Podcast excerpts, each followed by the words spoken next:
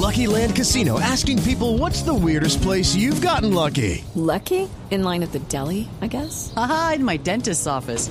More than once, actually. Do I have to say? Yes, you do. In the car before my kids' PTA meeting. Really? Yes. Excuse me, what's the weirdest place you've gotten lucky? I never win and tell. Well, there you have it. You can get lucky anywhere playing at LuckyLandSlots.com. Play for free right now. Are you feeling lucky? No purchase necessary. Void where prohibited by law. 18 plus. Terms and conditions apply. See website for details.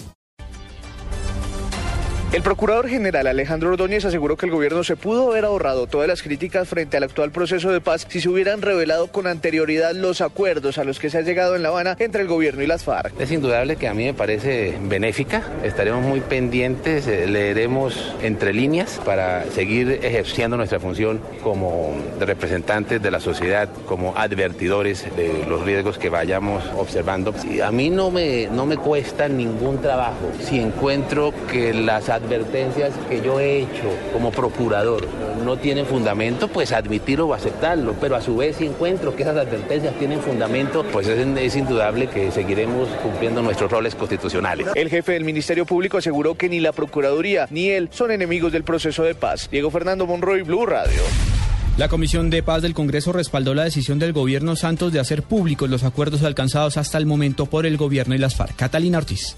El senador del Polo Democrático, Iván Cepeda, calificó como alentador el anuncio del presidente Juan Manuel Santos de revelar los acuerdos pactados hasta el momento con las FARC. El proceso ha ido madurando y ha llegado a un punto en el que se hace necesario que esos acuerdos se conozcan. Esta es una nueva demostración de que el proceso de paz de La Habana se está construyendo de una manera sólida y que quienes lo atacan de una manera dogmática y sectaria pues no tienen la razón. A pesar de que la representante de la Alianza Verde, Ángela María Robledo, indicó que es una buena noticia, cuestionó que Santos no lo hubiera anunciado en Colombia. Lo que uno se pregunta es por qué el presidente Santos hace estos anuncios cuando está por fuera de Colombia y no aquí, que es su oportunidad para escuchar las reacciones, para mirar cómo, cómo recibe Colombia esto. El senador de la U, Mauricio Liscano, manifestó que la decisión del gobierno es audaz y se da en un momento en que el proceso de paz avanza un poco lento. Catalina Ortiz, Blue Radio.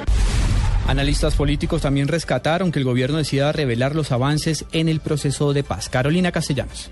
León Valencia, director de la Fundación Paz y Reconciliación, aseguró que la decisión de revelar los acuerdos hechos en las negociaciones de paz es una decisión sana. Sin embargo, generará mucho debate. Ambas partes entonces eh, tienen una, confianza en la solidez de ese proyecto, en la solidez de esa negociación, porque seguramente van a haber puntos muy controvertidos, sobre todo el tema de participación política, que es ese proceso. Algunos temas de acuerdo sobre el tema sobre agrario. Finalmente afirmó que los funcionarios que respaldan este proceso de paz tendrán que afilar sus argumentos para poder defender las negociaciones en La Habana y no afectarla. Carolina Castellanos, Blue Radio.